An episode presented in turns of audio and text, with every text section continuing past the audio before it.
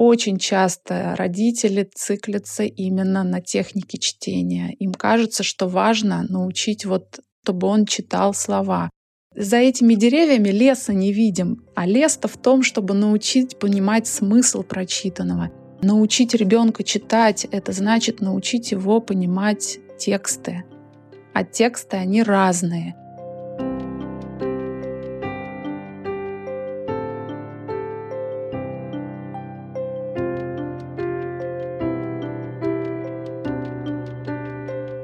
Мы все можем по-разному относиться к тому, что несет в нашу жизнь и жизнь наших детей технологический прогресс. Но поскольку развитие, я надеюсь, будет идти только вперед, кажется верным научиться работать со всеми гаджетами и устройствами, которые предлагает нам современный мир, причем в самых разных сферах. Если говорить о воспитании детей, об их обучении, здесь технологии тоже не стоят на месте. Специальные программы, приложения, подкасты дают очень много возможностей для детского обучения. Например, чтению. Если раньше для этого использовались книги и, например, специальные кубики, то теперь можно скачать приложение, в котором ребенок в игровой форме будет постепенно знакомиться с буквами, слогами, словами. Я, как вы помните из предыдущих выпусков про чтение, очень люблю читать. Мои дети это видят, но пока, к сожалению, не могут сесть рядышком и устроить совместный книжный клуб. Но они учатся, и мне кажется очень удобным, что современные технологии им в этом помогают. Меня зовут Вика, и вы слушаете подкаст Homo Parents, родительский подкаст о детях и о нас самих. И сегодня я хочу вас познакомить с Натальей Сосниной, многодетной мамой, соавтором и методистом читания, приложения системы для обучения детей чтению.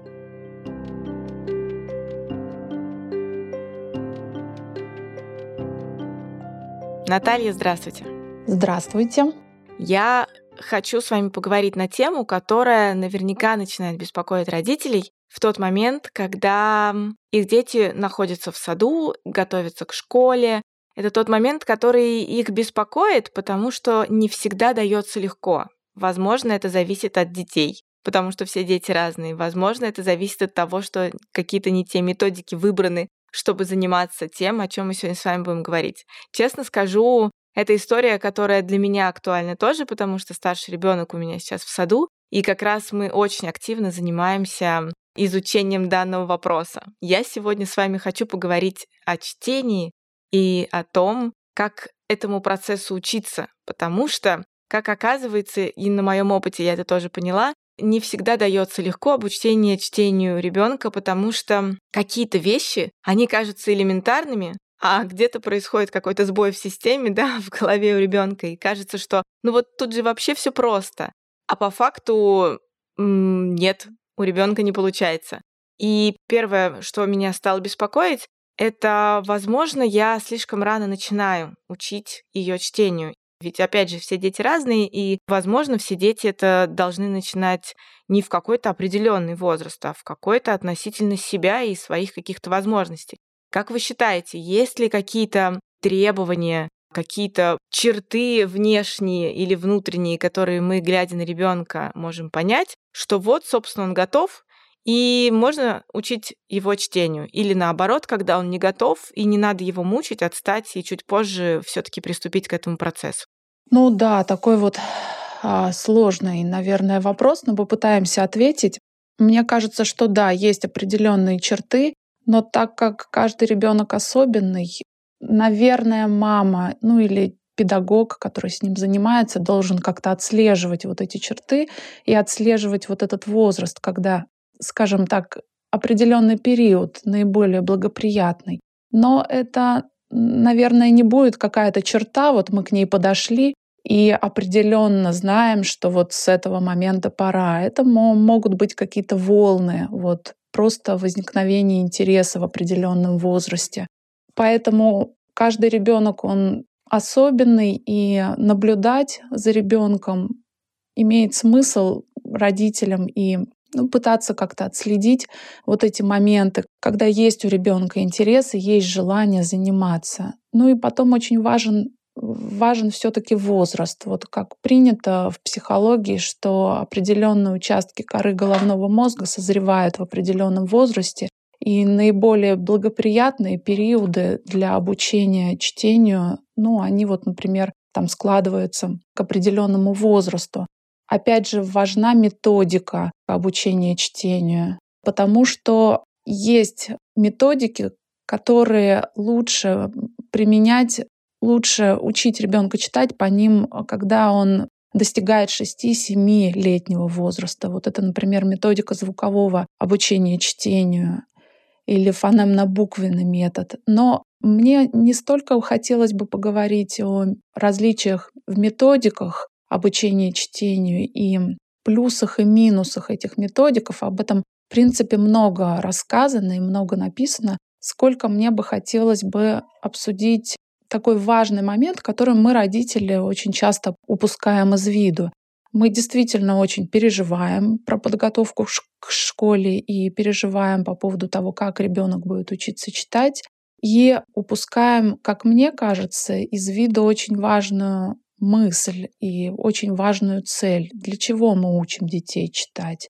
Вот. А на самом деле учим их читать не для того, чтобы вот научить из букв складывать слоги, из слогов слова, из слов там научить, чтобы он научился читать предложения. Но смысл чтения вообще в том, чтобы понимать прочитанное. И вот это как раз родители в дошкольном периоде, как-то мне кажется, они вот именно вот это упускают.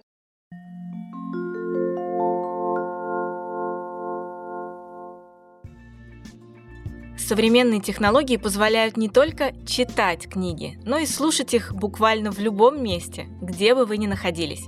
А что еще лучше, это могут быть не только книги, но и лекции, подкасты, аудиосериалы. Все это и многое другое объединяет в себе сервис аудиокниг по подписке Storytel. В чем смысл подписки? В том, что вы получаете доступ ко всему контенту приложения неограниченно и без рекламы. Выбор огромный – и, возможно, вы откроете для себя что-то интересное, о чем раньше даже не догадывались. Например, я нашла новый аудиосериал, рассказывающий детям весело и доступно о рок-музыке. Я большой фанат самой разной музыки, и дома она у нас звучит постоянно. Вместе с моими детьми мы любим о ней разговаривать, а теперь еще и они сами могут слушать удивительную историю героев медиаториков. Это такие маленькие медиаторы, которые обожают играть рок, и у них даже есть своя реп-база. Маленькие герои попадают в самые разные истории, сочиняют песенки, дружно и весело выбираются из самых сложных передряг. В описании к выпуску я оставлю ссылку на Storytel, где вы вместе с детьми сможете послушать все невероятные истории приключений медиаториков.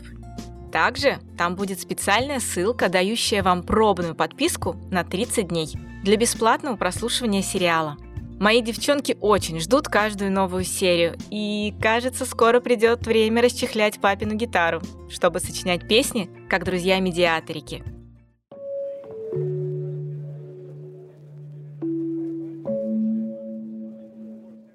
А вот вы сказали, что есть методики, которые там, да, в 6-7 лет, но при этом есть же дети, занимаются с которыми буквами гораздо раньше и пытаются их обучать чтению. То есть это в пять лет уже в саду начинают активно обучать в школе. И поэтому, когда вы говорили об определенном возрасте, когда стоит вообще в эту сторону начинать смотреть, и об интересе ребенка к книгам.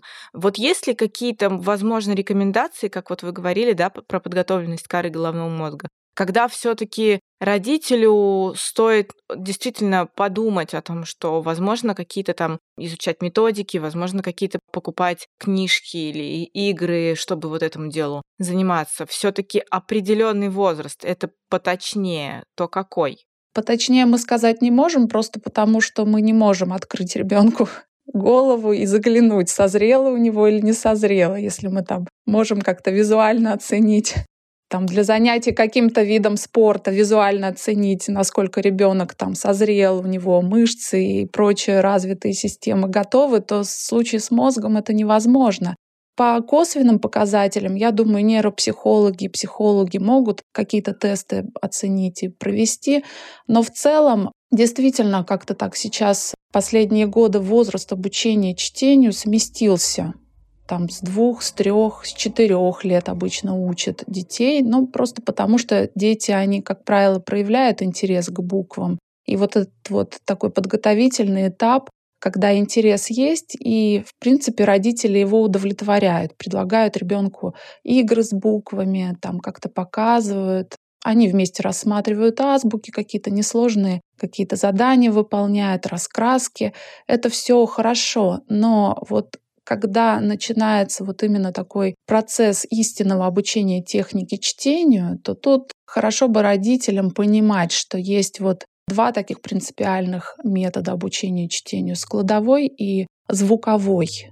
Вот именно когда мы берем звуковой метод обучения чтению, то там вот и важна вот эта готовность некоторых отделов коры головного мозга. И если ребенок не готов, если просто у него ну, не созрел он еще, еще он не дорос до этого, ему будет сложно как-то вот э, осознавать вот эти вот методы слияния звуков в слоге.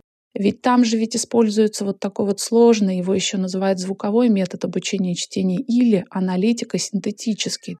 Это нам кажется взрослым, что так все легко. На самом деле вот и специалисты об этом говорят, что когда мы слово, ребенок видит слово, он должен как бы фонетически его разложить на отдельные фонемы, составляющие буквы, сообразить, что это такие буквы, и потом заново собрать. И вот именно вот эта вот способность синтезировать и анализировать, она как раз появляется в среднем у ребенка там, к 6-7 годам. Именно поэтому общепринятый такой возраст, когда дети идут в школу, это 7 лет. Но у каких-то детей, может быть, это и случится и раньше, и тогда он этим методом научится читать быстрее, не будет каких-то таких выраженных проблем. Но в целом вот мы вот занимаемся приложением для обучения детей чтению, и мы от родителей очень часто слышим, что долго и мучительно обучает ребенку чтению вот именно этим методом. Именно потому, что вот с момента какого-то интереса ребенка к буковкам начинают потом брать там какие-то азбуки, вот а, а, букварь Жуковой, например, какие-то простые слоги, это еще работает, а какие-то слова посложнее уже вызывают трудности. И вот этот этап, когда надо переходить от посложнее к более сложному и еще к более сложному, вот на этом происходит пробуксовка. И у ребенка как бы закрепляется ну, такое отношение к чтению как к чему-то сложному. И вот годами, как бы вот они, если начинают там в три года учиться, и вот это 4, 5, 6, это вот все эти годы какое-то вот это вот трудности, трудности, трудности. Просто ребенок не созрел, и может быть, как мне кажется, в таком случае нужно просто сделать перерыв, попробовать другую методику. Или просто сделать перерыв и может быть, немножко не форсировать события, дать ребенку немножко, вот, чтобы у него немножко созрело, вот, чтобы он немножко подрос вот для этого. Тогда проблемы исчезают, там попозже вернуться к этому. Если выбирать именно этот а, метод обучения чтению, а им в детских садах, кстати, да, вот именно этим методом обучают. А вы сказали, есть еще второй метод, он называется складовой. А вы можете про него рассказать, что это такое? Да, это действительно так. Вкратце, да, расскажу о нем. Это вот складовой метод обучения чтению, наиболее такой вот э, известный, это вот кубики Зайцева. Но на самом деле складовой метод, он известен давно, и вот Николай Александрович Зайцев, это гениальный наш современник-педагог, он адаптировал этот известный давным-давно еще там до революции складовой метод к нашим реалиям. Он расположил вот эти склады на гранях кубиков, кубики звучащими сделал, и тем самым сделал этот метод пригодным для обучения детей там трех, ну и даже вот они говорили одно время, что двухлетних детей можно учить. Действительно, кубики звучат, ими можно играть, можно получать тактильные ощущения от них. Это, конечно же, важно для тех детей, которые более младшего возраста. Но по мере взросления ребенок видит эти вот э, склады, они все известны, их не надо каждый раз вычленять из слова и анализировать на слух, то есть вычленять вот эти фонемы, анализировать и синтезировать обратно потом в слово. И а, все эти склады известны, их там несколько десятков, но постепенно ребенок, играя, видя их перед собой, он их запоминает чисто визуально, образно. И тут работает немножко другой как бы способ мышления, наглядно-образный. И вот видя потом какое-то слово, ребенок по сути встречает вот этих как добрых знакомых, встречает вот эти вот склады в словах и читает. Но не надо бояться, что ребенок циклится на, на складах. Он очень быстро от этого этапа потом переходит к чтению целых слов, как бы не задерживаясь. Просто именно в этом способе обучения чтения, в этом методе обучения чтению нету вот, это, вот этих вот мук слияния, которые есть в звуковом способе и до которых ребенок должен дорасти. Поэтому в каком-то смысле складовое обучение чтению может дать лучшие результаты именно для тех детей, которые помладше. И как-то так гармонично ребенок с ним растет и гармонично его воспринимает. Хочу вас спросить про технологию обучения чтения. Смотрите, очевидно, что когда мы говорим про чтение относительно взрослых людей, это уже просто открываешь книжку и читаешь. Хотя для детей этот процесс, он гораздо шире, длительнее, сложнее и наверняка состоит из э, каких-то больших этапов, с чего они начинают свой путь да, изучения чтения и к чему они на выходе приходят. Вот вы можете рассказать, что вот, если мы вот сверху да, на этот процесс как бы посмотрим, что это в принципе, что значит обучать ребенка чтению? Отличный вопрос, Вика. Это вот как раз вот то, что меня волнует, и то, о чем мне хотелось бы поговорить. Потому что, как вот я уже сказала в начале, очень часто родители циклятся именно на технике чтения. Им кажется, что важно научить вот тому, чтобы он читал слова. А что нет? Получается, что нет. И мы вот за, за этими деревьями леса не видим. А лес-то в том, чтобы научить понимать смысл прочитанного. И это не смысл отдельного слова, а смысл предложения текста. Потому что то, что мы учим ребенка технике чтения, то есть до школы мы учим его из букв складывать слоги, из слогов слова, это оказывается только первый этап. А мы очень часто на этом останавливаемся. Мы отдаем ребенка в школу, вот, мы выдохнули, наконец-то он пошел в первый класс. И считаем, что дальше в школе оно как-то само появится. Получается, что не всегда появляется или даже не появляется вовсе. Вот это вот то как раз, что я замечаю в современном мире и то как раз, о чем мне хотелось бы поговорить. Действительно, если смотреть и сверху, если смотреть, ну, как бы в целом картину, то а, научить ребенка читать, это значит научить его понимать тексты. А тексты, они разные, и они постепенно усложняются. Но вот если мы вернемся как бы к тому моменту, когда мы научили его складывать буквы в слова, то следующим этапом как бы будет, ну это как раз вот этап в начальной школе, когда ребенок начинает читать простенькие тексты и начинает пытаться их понимать. Потом эти простенькие тексты усложняются, и а, мы добиваемся понимания смысла на этом уровне. Потом а, там четвертый класс, ну, ребенок идет в пятый класс, это средняя школа, появляются новые предметы, появляются такие тексты, как там научные, да, вот новые предметы, естественно, научные тексты, это вот параграфы в учебниках. То есть ребенок начинает понимать и начинает воспринимать новый тип текстов. В течение всей школы, средней школы, этот тип текстов усложняется. И к моменту выхода там, в выпускные классы ребенок как бы уже должен понимать не только художественные тексты, но научно-публицистические, да, какие-то описательные, какие-то бытовые. То есть все эти разные типы текстов ребенок должен уметь читать, воспринимать, он должен не бояться их. Но вот возвращаясь к нашей теме разговора и к той теме, которая меня-то как раз волнует, я недавно наткнулась на исследования. Оказывается, у нас уже много лет в России проводятся исследования грамотности чтения школьников. Это очень масштабные международные исследования, и Россия в них участвует. И оказывается, что э, наши школьники понимают тексты, тексты разные, там анализируются разные типы текста. И как оказалось, что у нас в среднем у школьников понимание текстов достаточно слабое. А что такое понимание текста? Вот в тексте написано там Иван Федорович поехал на дачу собирать яблоки. Что в этом может быть непонятного, когда ты это читаешь? Да, но тем не менее дети читают, и бывает, что не видят за буквами смысла.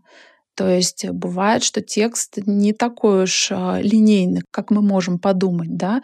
Бывает, что есть скрытые смыслы. И потом часто детям не так-то и просто понять, о чем этот текст, формулировать своими словами и вычленить из него главное, какие-то провести параллели, взаимосвязи, взаимосвязи внутри текста. А бывает, что смысл скрыт. Бывает, что в тексте выявлено, подсвечено одно, а истинный смысл в другом. И вот это все грамотный читатель умеет анализировать, умеет это воспринимать, умеет это замечать. Но вот, как оказалось, у нас как бы наша система образования, к сожалению, обучает этим умениям детей на достаточно низком уровне. То есть у нас понимание у школьников текстов, грамотность чтения страдает. В этом ли причина, что очень многие подросшие взрослые которые открывают книги из школьной программы, когда они уже выросли, и они их читали в школе, но вдруг решают для себя перечитать их снова, они вдруг обнаруживают, что как будто бы они читают какую-то новую книгу, потому что в процессе чтения оказывается, что книга-то совсем о другом. Это вот есть как раз одна из причин, что в школе нас не научили понимать контекст и какие-то внутренние детали, и из-за этого многие взрослые такой вот нюанс обнаруживают, когда взрослеют и читают заново книги из школы?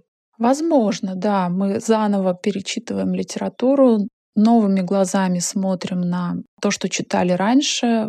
В принципе, человек меняется, и то, что было прочитано в 20 лет, я вот читала Анну Каренину в 20 лет, это уже после школы, там, в 25 у меня уже были дети. И сейчас решила ее перечитать другими глазами, смотрю на это произведение и совсем по-другому его воспринимаю. Здесь, наверное, лучше говорить не о том, научили или не научили, но вот про сам процесс выстраивания вот этого понимания текста и выстраивания в нашей системе образования вот этого вот этой траектории обучения, понимания смысла прочитанного.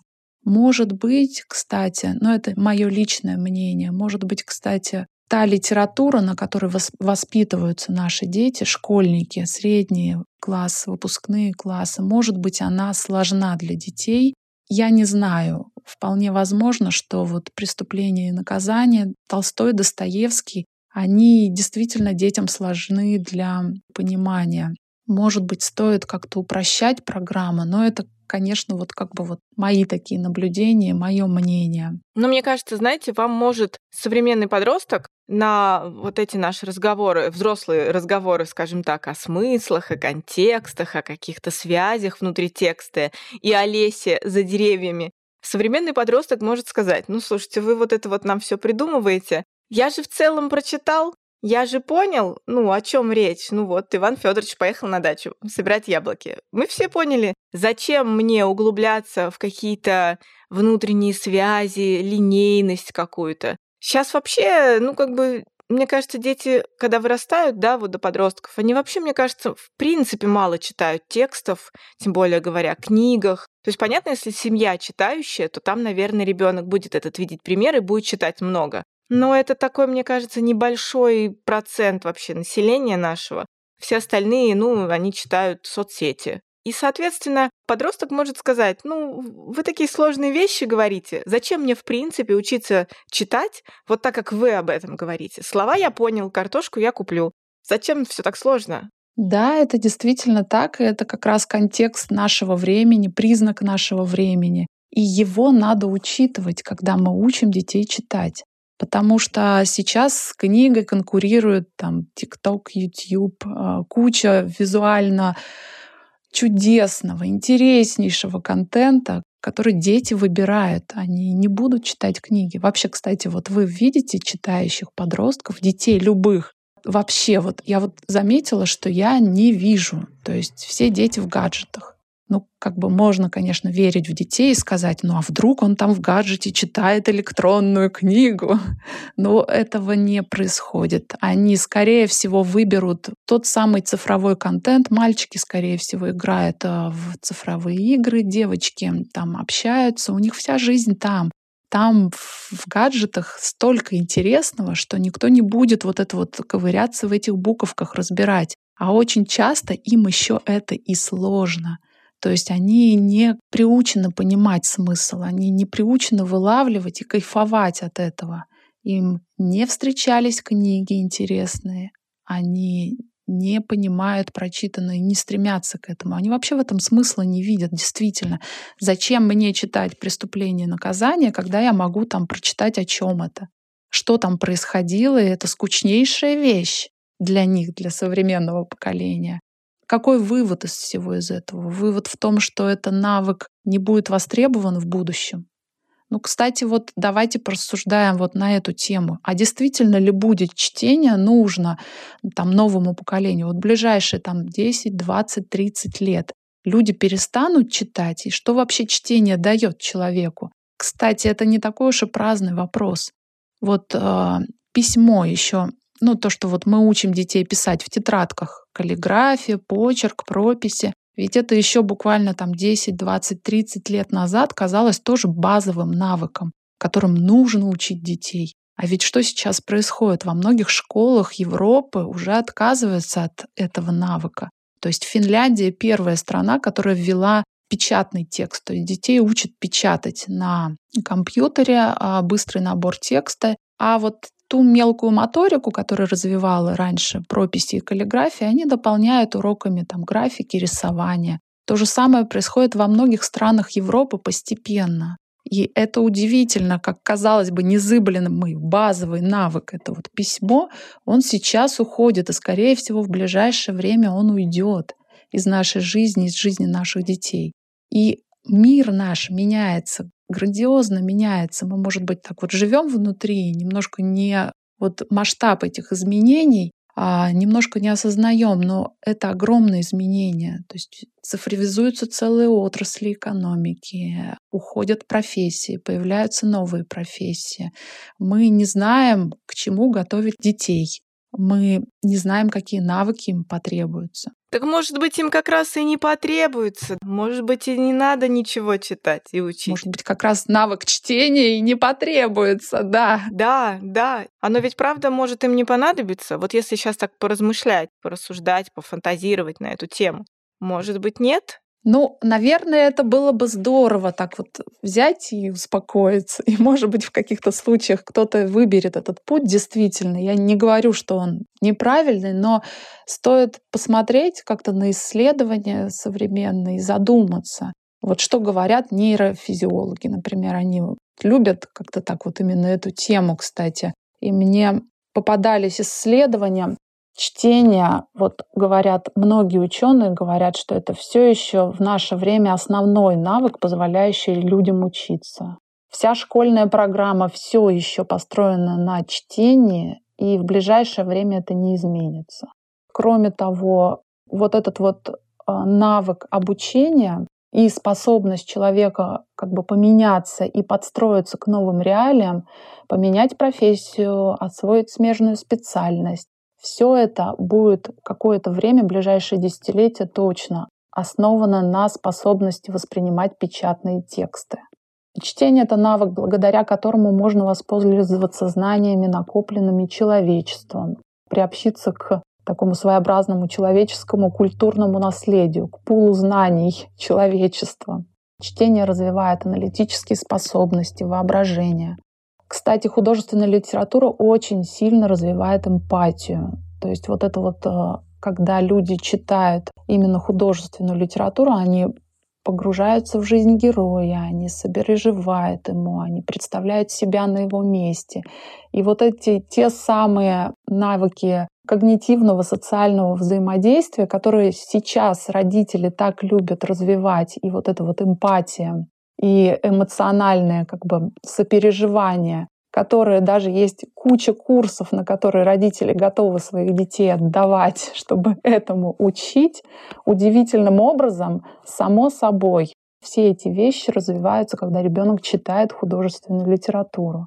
Чтение помогает выстраиванию связанной концепции мира, помогает ориентироваться в мире, развивает внимание. Вот это вот, когда ребенок читает первая глава, вторая глава, подзаголовки, вот это вот а, ориентирование в, внутри текста и внимание, и память о том, что там вот происходит в, в такой-то главе, такие-то события, что с чем связано, это колоссально развивает и способность анализировать, и способность запоминать и ориентироваться как бы в этих событиях. Ну, плюс ко всему, вот Татьяна Владимировна Черниговская, нейропсихолог, нейрофизиолог наш знаменитая, она прямо говорит, что чтение — это пища для мозга. Чтение способствует нейрогенезу, то есть формированию новых нейронов в головном мозге и связи между ними. То есть чтение напрямую делает людей умнее. Как вот я говорила, чтение позволяет учиться всю жизнь. Вот уже много раз и много кем замечено, что успешные люди читают всю жизнь. То есть напрямую как бы вот успешность в, в этой жизни, успешность построения карьеры зависит от способности воспринимать печатные тексты. Ну, чтение снимает стресс, напряжение, как-то обогащает нашу жизнь, делает ее интересней. Кто-то дополнит его, кто-то, может быть, поспорит. Но вот мне кажется, даже вот такой вот неполный перечень, он так уже многое говорит о том, что читать все-таки надо. И хорошо было бы, если бы наши дети владели этим навыком и имели его в своем багаже навыков и шли по жизни, вот имея вот этот вот способ взаимодействия с миром. Ну да, про успешный успех, возможно, вы сейчас кого-то и зацепили, потому что сейчас многие прокачивают этот скилл. Но тем не менее, основной вопрос, который после всего этого возникает, это как так все-таки можно научить ребенка чтению, чтобы он понимал ценность вот этого процесса и необходимость развивать этот навык дальше. Да, спасибо за вопрос. Вот как раз я над ним долго размышляла. И вот как мне кажется, в обучении чтению надо понимать контекст, когда это происходит. Вот сейчас происходит, мы говорили, что мир меняется, и меняется очень стремительно и сильно. Поэтому нельзя не учитывать это. Ну, просто нельзя учить ребенка читать так, как раньше. Вот раньше у детей не было там ни гаджетов, ни интересных мультфильмов э, с полным погружением, ни вот этой вот виртуальной реальности, которая сейчас обрушивается на детей. Поэтому мы имели право как бы идти медленно, идти не спеша, оставлять там ребенка наедине там с его какими-то там летним чтением, да, школьным чтением, э, надеяться на школу, что она вот как-то так выведет ребенка и привьет вот этот вот навык чтения. Вот сейчас мы просто не имеем права на это, потому что, ну вот потому что надо учитывать контекст, контекст нашего времени. И наше время нам диктует как бы новое понимание вот этой проблемы. Поэтому родители, как мне кажется, должны понимать, что ну, у нас просто нет таких возможностей, как были раньше. Мы не имеем права. То есть если мы понимаем и хотим, чтобы ребенок понимал эту ценность чтения, хотим, чтобы он взял ее для себя, мы, соответственно, должны как-то подходить к этому по-другому. И вот, как мне кажется, есть определенные вот такие вот правила, надо смещать приоритеты, скажем так. Вот основное, что надо сделать, это сместить приоритеты. Вот родители как-то сконцентрированы на, именно на дошкольном этапе подготовки к школе, вот обучению чтению. Надо понять, что это не столь важно. Кстати, те же исследования, вот о которых я говорила, там же срез берутся по нескольким классам, в том числе берется срез оценки грамотности чтения в начальных классах. И как раз этот срез выявляет, что у нас в начальных классах чтение очень даже неплохой имеет уровень. То есть дети действительно для своего возраста читают и понимают очень хорошо. Но а потом после начальной школы как бы куда-то это все девается. И на выходе из школы мы имеем детей, для которых чтение это сложно, неинтересно и так далее и тому подобное. То есть мы сейчас просто не имеем права оставлять детей наедине вот с этой проблемой. Если мы оставляем ребенка наедине с текстом, с печатным, и считаем, что школы или там как-то само собой у него произойдет вот эта вот любовь и понимание для себя вот этой ценности чтения и тех преимуществ, которые чтение дает, то этого не случится просто потому, что ну, возрастные особенности ребенка таковы, что где-то там после четвертого класса, в пятом классе ребенок получает гаджет, цифровое устройство, и как бы постепенно или полностью, или сразу же заныривает в этот же гаджет, и ему просто неинтересно ничего другое. Там такое море всего интересного, что ну, он, он даже не обратит внимания на книгу и будет читать только по необходимости, только потому, что заставили, только потому, что надо в школе. И вот это, ну, опять читать. Вот это вот отношение, оно как бы перенесется на чтение в целом и уже не, не возникнет вот этого навыка не возникнет этого сродства к книге. Соответственно, надо, самое главное, на мой взгляд, смещать вот этот вот период обучения чтению, обучению понимания смыслов прочитанных текстов на школьный период, на начальную школу. Почему именно начальная школа? Да потому что в начальной школе вы влияете на детей. Вы имеете способы, ну там не то чтобы заставить, но каким-то своим примером вдохновить, показать. Вы можете еще читать вместе с ребенком, и это вызовет у ребенка отклик и интерес. Вы в конце концов можете читать и обсуждать, читать про лям. И вот это вот все нельзя упускать именно вот в момент начальной школы. Ну и дошкольный период, конечно, это надо иметь в виду, что это не только обучение техники чтения, но опять же вот этот вот пример. Пример читающего взрослого, читающей мамы, которая читает, кстати, не только ребенку, но и читает сама. Кстати, вот тоже немаловажный момент, что наши дети на мой взгляд, не видят примера взрослых читающих. То есть мы, как правило, мы в гаджетах тоже, мы тоже редко с книжкой. Примера читающего взрослого нет, но есть пример читающего взрослого в гаджетах. И даже если вы читаете там электронную книгу, кстати, вот взрослые вполне могут читать или какую-то отдельную статью интересную, ребенок все равно видит, что вы в гаджете. Он не знает, что вы читаете там что-то интересное и важное, что вы читаете но считывает вот этот вот пример визуального взрослого, который в гаджете, и, ну, соответственно, тоже перенимает. Ну, а когда он получает гаджет, его там находят, конечно же, не электронные книги, а находят тот самый цифровой визуальный контент и посты в соцсетях, где мало букв, которые вот он и будет читать. Поэтому вот важно, как бы, если вы читаете электронную книгу в своем устройстве, просто скажите об этом ребенку, что вот я читаю сейчас такую книгу, обсудите. Мне так нравится вот эта книга, мне кажется, что когда ты подрастешь, может быть, ты тоже ее прочтешь. Какое-то маленькое замечание, совершенно несущественное, но оно как бы скажет мимолетом, мимоходом,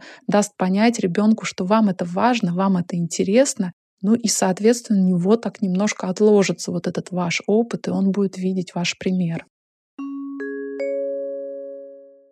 А можем ли мы, в принципе, для родителей, да, которые сейчас э, задумались о важности вот такого чтения, которое чтение в глубину текста, да, скажем так, можем ли мы для родителей подсказать какие-то шаги, какие-то действия, да, первичные, которые родитель может начать осуществлять. Ну вот помимо того, что, например, если он читает книгу в электронном виде, об этом сообщать ребенку и как-то вот транслировать, что все-таки это книга, а не Инстаграм.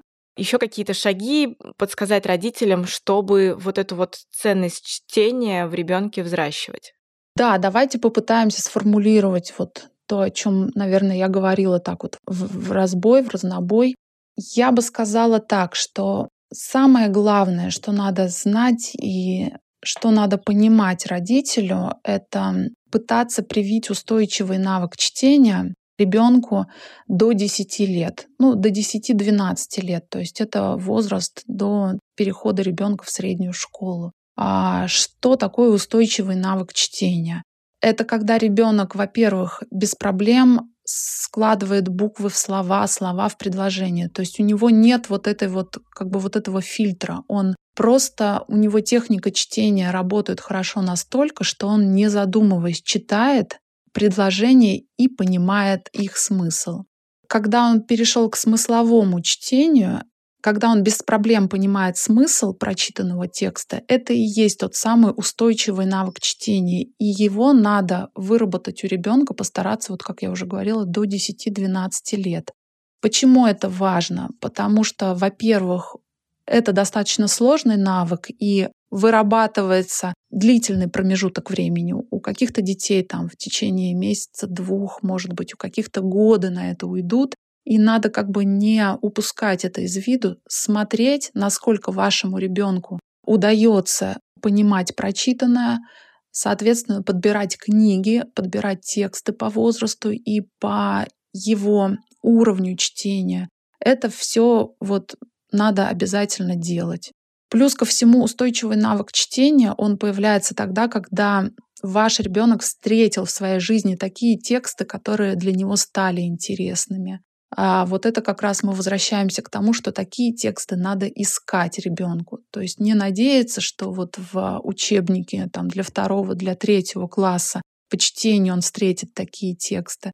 Как правило, таких текстов там нет в учебниках, потому что это, как правило, тексты там советского периода, ну, может быть, сказки какие-то, адаптированные и даже не адаптированные. И, честно говоря, вот они, как правило, скучны детям. Поэтому родителю надо вот в этот момент, в момент начальной школы как-то заботиться и подбирать какие-то интересные книги или фрагменты текстов, которые вы будете вместе читать и которые ребенок прочитывая, будет понимать, и они ему будут интересны.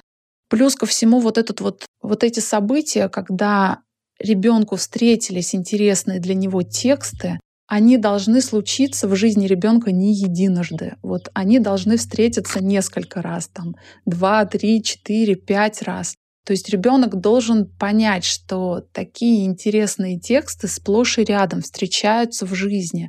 Он должен при случае, когда ему попадутся какие-то рассказы, он должен априори видеть в них что-то должно быть интересное. И вот это вот э, случится только тогда, такой закрепленный навык э, как бы у ребенка мы вырабатываем, что при виде текста он будет думать, что там что-то интересное, ему надо это прочесть. И именно вот это вот вызывается тем, что ребенок неоднократно встречал на опыте, что есть интересные рассказы, есть интересные книги. Это опять же как бы забота родителя, потому что вот еще раз говорю, что в учебниках по чтению школьных он таких текстов не встретит. То есть вам надо как-то пытаться эти тексты найти, брать у друзей, как-то входить в библиотеки, искать эти тексты. Именно в этом случае ребенка сформируется привычка читать, и он откроет для себя ценность чтения. Ну вот это вот то, что должно произойти с ребенком в начальной школе, а в средней школе, там, когда он станет подростком, вот это вот охлаждение к чтению, оно, наверное, будет неизбежно. Но когда у вашего ребенка будет опыт когда он понял, что действительно есть интересные книги, у него будет в бэкграунде, так сказать, этот опыт интересного чтения, вы всегда в подростковом возрасте сможете ребенку, своему подростку, подкинуть какую-то интересную книжку. И ребенок, как правило, будет это делать. То есть в подростковом возрасте проблема поиска для родителей она сохраняется. То есть родитель должен как-то постоянно быть вот в этом поиске. Плюс ко всему в подростковом возрасте, ну вот у меня подростки, я имею возможности, вот ребенку, у которого чтение в бэкграунде уже есть, я имею всегда возможности как бы в мессенджере кинуть какую-то интересную статью, вот там вот какие-то интересные заметки. И ребенок это читает. Уже цифровой такой контент получается, но он читает эти тексты, потом мы вместе обсуждаем. И это будет проще делать ребенку, который уже умеет читать, для которого не проблема вычленить смысл, понять смысл в тексте. И вот, как я уже говорила, вот этот вот устойчивый навык чтения надо пытаться сформировать в начальной школе, и тогда в средней и старшей школе вам будет легче предлагать вот эти вот зацепки ребенку в подростковом возрасте, и они будут его цеплять. То есть у вас на каком-то уровне чтения у ребенка сохранится. Это очень важно, на мой взгляд. Еще скажу, наверное, такой маленькую ремарку добавлю, что, может быть, не циклиться в дошкольном возрасте на технике чтения, не циклиться, не зацикливаться сильно на технике чтения. Всегда имейте в виду, что вот обучение технике чтения, дошкольный период — это только ваше начало движения по этому пути. Но мы же как бы мама, я вот сама мама, и удивительно, что вот у меня пятеро детей, я вот только на четвертом и пятом ребенке как бы поняла вот эту вот специфику. Мне самой удивительно, как же так вот, а что же те третьи, но вот четвертый, пятый ребенок, как-то я вот вдруг увидела вот это вот. И действительно, мы очень переживаем о подготовке к школе, мы переживаем, как же ребенок научится, мы понимаем, что Наверное, чтение это самое сложное и самое важное, что, к чему нужно ребенка подготовить до школы. И вот эту вот тревожность, вот эти переживания мы ну, как-то так вот транслируем подсознательно ребенку. Очень часто мы там сравниваем, а вот соседский Вася уже начал читать, ну а ты что? И вот в наших занятиях даже мы очень часто возвращаемся, ну вот слушай, ну мы же это уже прошли, вот мы же вот это прочитали позавчера, а ты вот снова буксуешь на этом, ну как же так? И вот это вот наше вот подсознательное ну, с одной стороны, отношение, наше стремление как бы помочь ребенку, оно трансформируется вот в это вот тревожное такое вот ожидание, ну когда же, ну когда же. И эта тревога, она как-то так вот передается ребенку. Ребенок же считывает что? Что мама беспокоится. Мама беспокоится по поводу моего чтения. Значит, очень часто ребенок делает вывод, что чтение это сложно, это трудно, это то, что у меня не получается. И вот, к сожалению, вот это вот, как бы вот этот дошкольный опыт, который вот мы так получается у родителей, что вот так получается организовать занятия, что мы вот передаем вот этот дошкольный тревожный опыт обучения чтению ребенок его трансформирует на все чтение. То есть впоследствии в начальной школе он, у него закрепляется вот это вот тревожное. Он сам не возьмет ни за что его. Там нужно будет понукать, почитай, иди почитай, иди прочитай, прочитай мне вслух. Опять же, вот это вот наше зацикливание на выразительном чтении. Вот мы вот требуем от ребенка в начальной школе, там, нам кажется, что он уже должен читать выразительно, он должен как бы понимать, что вот тут запятая, тут прямая речь а он, читая это все, не может соотнести даже, что вообще происходит, кто это сказал. Ну, то есть такое бывает, что читая вслух, ребенок не как бы у него все усилия уходят на то, что вот он проговаривает этот текст. Поэтому, может быть, вот а, в начальной школе такая дополнительная будет рекомендация не требуйте слишком часто от ребенка читать вслух. Пусть он читает фрагмент текста про себя. Просто спросите у него, о чем этот был фрагмент текста, что там произошло. И так мельком пробегите словами, а что сказала вот эта девочка, какого цвета на ней было платье, или там что, что произошло потом, чтобы понять, что ребенок действительно прочел и понял, что он прочел не зацикливаясь на вот этом выразительном чтении. И, конечно же, вот не зацикливаясь на скорости чтения. Вот в школе, в начальной школе там в какой-то момент у них начинают замерять скорость чтения. И это, конечно, такой тоже показатель, по поводу которого переживают родители, ну, стремясь как бы соответствовать, но это, конечно, не то. Это не, совсем не то, на что стоит ориентироваться. Понял ли, что прочитал? Вот это вот самое главное. В любом случае, в случае каких-то трудностей в дошкольном периоде есть наше приложение читание. Оно плавно, гармонично ребенка проводит по пути от букв до чтения целых слов. У нас используется складовая методика, но очень быстро там в приложении играя ребенок переходит на уровень чтения с целыми словами, там определенные игры. И вот эта вот сказочная среда, сказочный сюжет, он способствует тому, что ребенок, ну, по сути, вот многие родители нам говорят, что не замечает, что учится читать. Играет и не замечает. Это, мне кажется, очень важно в дошкольном периоде, когда ребенок должен играть. Дошкольный возраст — это возраст игры. А, но когда мы усаживаем его за букварь, за книжки, вот требуя каких-то там каждодневных занятий, потому что мы, конечно же, из лучших побуждений мы чувствуем, что ребенку надо отрабатывать этот навык, и ему сложно, и поэтому надо заниматься каждый день, мы лишаем в какой-то степени его вот этого вот беззаботного дошкольного детства, когда он должен играть. Поэтому, если какие-то вдруг трудности, и вы не знаете, как, что с этим делать, попробуйте сделать паузу, вот, дать ему просто наше игровое приложение. Очень часто помогает, и ребенок дальше идет и прогрессирует, и прогрессирует неплохо.